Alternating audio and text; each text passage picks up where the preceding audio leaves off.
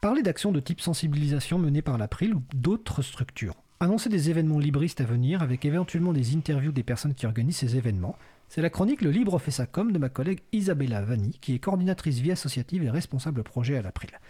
Bonjour Isa. Bonjour Fred, bonjour tout le monde. Alors, ta chronique aujourd'hui euh, propose de revenir sur un événement personnel qui, va permettre de mieux comprendre comment réagir face à une commune qui propose la distribution gratuite de logiciels non libres aux élèves de l'école primaire.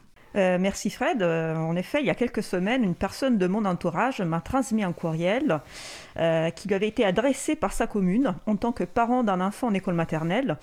Je, souhaite lire le contenu du message. Chers parents, nous proposons à tous les élèves de la ville un accès gratuit à une licence Office 365 Pro pendant la durée de leur scolarisation maternelle et élémentaire. Le pack proposé permettra l'installation de tous les logiciels de la suite Office dans leur dernière version sur cinq terminaux différents. Il comprend par ailleurs un, espace de stockage dans le cloud. Cette offre complétera pour ceux et celles qui le souhaitent l'accès aux solutions de bureautique libres par ailleurs installées sous les équipements de la ville. Dans ce cadre, nous sollicitons votre accord pour créer au nom de votre enfant un compte Microsoft qui vous servira uniquement à activer auprès de Microsoft la licence Office 365. Cette offre est facultative. Souhaitons que ces propositions d'équipement pédagogique seront pleinement répondre aux attentes de vos enfants et de vous-même. Alors prenons le positif dans, cet horrible courriel. Des solutions de bureautique libres sont déjà disponibles sous les équipements de la ville. Euh, de plus, le courriel ne retient pas nécessaire d'expliquer en quoi ces solutions consistent. Euh, devons-nous en déduire qu'il prend pour acquis le fait que la population de la, ville en, en question les connaisse? LibreOffice serait aussi connu, connu, au point de ne plus avoir besoin de présentation. Bah, si c'est comme ça, c'est génial.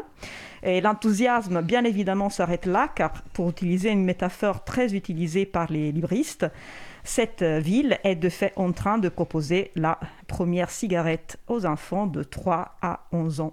Euh, la personne de mon entourage que je précise est sensible à la, à la cause du logiciel libre sans être non plus euh, militante ne peut pas s'empêcher de demander à la ville la raison de cette proposition alors que des solutions libres existent. Et donc quelle a été la réponse de la ville Eh la voilà.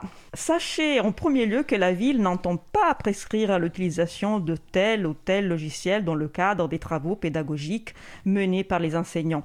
LibreOffice est d'ailleurs installé par défaut sous les matériels qui leur ont fournis. Ils ont donc l'entière possibilité de préférer, préférer cet outil plutôt qu'un autre. L'objectif de la ville est toutefois d'œuvrer à son niveau pour réduire autant que possible la fracture numérique. Or, si les logiciels libres ne posent pas de problème d'accessibilité financière, par définition ils sont gratuits, raté dommage. Ce n'est pas le cas de la solution bureautique Microsoft, souvent préférée par les enseignants. Cette licence permet par ailleurs l'installation de la suite Office sur cinq terminaux familiaux et nous espérons que cela puisse également bénéficier, le cas échéant, aux parents des élèves, un sœur ou un frère plus âgé pour lesquels l'accès à cette licence peut représenter un enjeu professionnel. En effet, et que nous soyons ou non d'accord, la maîtrise de la suite bureautique Office et non LibreOffice est souvent l'un des prérequis à l'accès à l'emploi. Ça, c'est le courriel du représentant de la ville. Le parent d'enfant que je connais est bien sûr déçu par cette réponse, voire démoralisé. J'ai donc voulu tout de suite le féliciter pour sa démarche. Euh, le soutenir, le rebooster et partager avec lui un certain nombre d'éléments à évoquer dans une éventuelle contre-réponse. Et je profite euh, pour remercier notre administrateur Christian Momon qui avait si bien résumé ces éléments à une précédente occasion. Et quels sont ces éléments? Donc il s'agit d'évoquer les dangers auxquels s'expose la ville et auxquels la ville expose les habitants les plus jeunes. Donc pour commencer, il y a le danger juridique euh, dérivant de l'infraction au RGPD, le règlement général euh, pour la protection des données, la ville ne peut rien garantir de ce qui sera fait par Microsoft des données des utilisateurs et utilisatrices. Au-delà de ces dangers juridiques, il y a bien sûr euh, tous les dangers liés à la confidentialité des données, collecte, analyse, fichage, revente, transmission aux agences gouvernementales américaines, sans compter toute une série de dangers éthiques comme l'optimisation fiscale via l'Irlande qui fait Microsoft, l'abus de position dominante, le fait de faire l'argent avec les données personnelles des gens et des enfants plus particulièrement dans ce cas, la stratégie commerciale embrace, extend and extinguish, adopte, étend et étouffe, c'est-à-dire adopter des standards, puis y ajouter des extensions propriétaires dans le but de créer de nouveaux standards de facto et exclure les concurrents. J'ai également voulu partager des ressources philosophiques qu'il aurait pu transmettre à son correspondant. La récente intervention de notre présidente Véronique Bonnet aux États généraux du numérique libre et des communs pédagogiques. Le texte de Richard Stallman, Pourquoi les écoles doivent utiliser exclusivement du logiciel libre, traduit en français par notre merveilleux groupe de travail Tradunou, dont euh, nous avons parlé tout à l'heure. La chronique de Véronique Bonnet commentant justement ce texte euh, est mentionné donc dans l'émission de radio euh, Libre à vous du 9 avril 2019. Euh, par la suite, j'ai voulu parler de ce retour d'expérience personnelle dans le cadre d'une réunion sensibilisation et d'une réunion informelle membres April et personnes actives.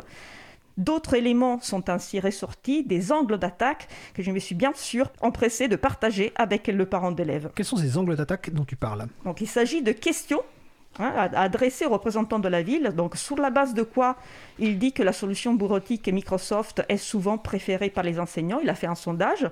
Et si c'est vraiment ainsi, pourquoi ne pas envisager justement de sensibiliser le corps enseignant à des logiciels qui respectent les utilisateurs utilisatrices, qui ne les espionnent pas, qui garantissent la pérennité de leurs documents grâce aux standards ouverts, etc.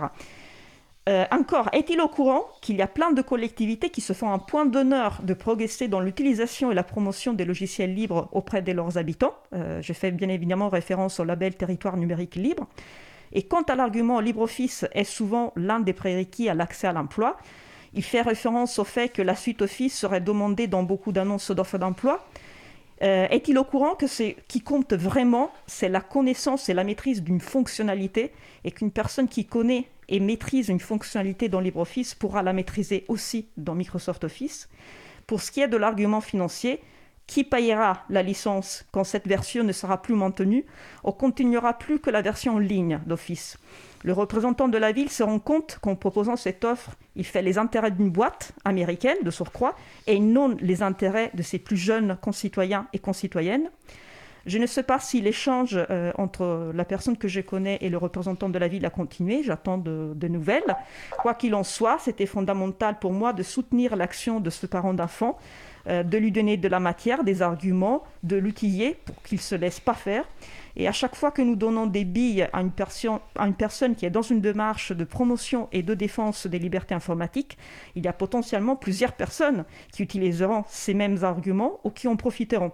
Donc, en thème de logiciel libre, j'invite à faire exactement l'inverse que pour le Covid. Surtout, surtout, n'interrompons pas la chaîne de sensibilisation. Très belle conclusion Isabella, merci pour cette chronique dont le texte sera disponible lors de la transcription. Donc c'était la chronique euh, Le Libre fait ça comme de Isabella Vanni, coordinatrice vie associative et responsable projet à l'April.